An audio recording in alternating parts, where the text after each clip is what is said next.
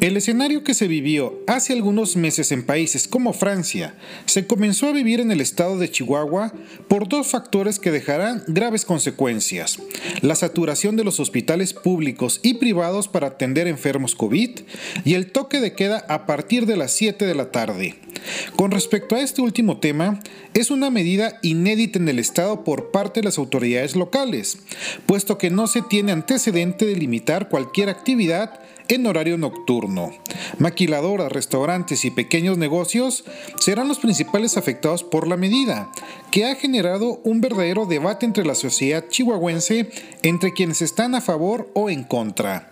Pero mientras esto sucede, se espera que varios sectores empresariales pillen por la medida.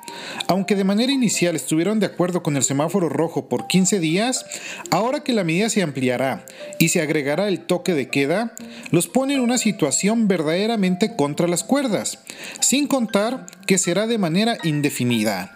En otros lugares del mundo con rebrotes de COVID, las restricciones tienen fecha de inicio y determinación.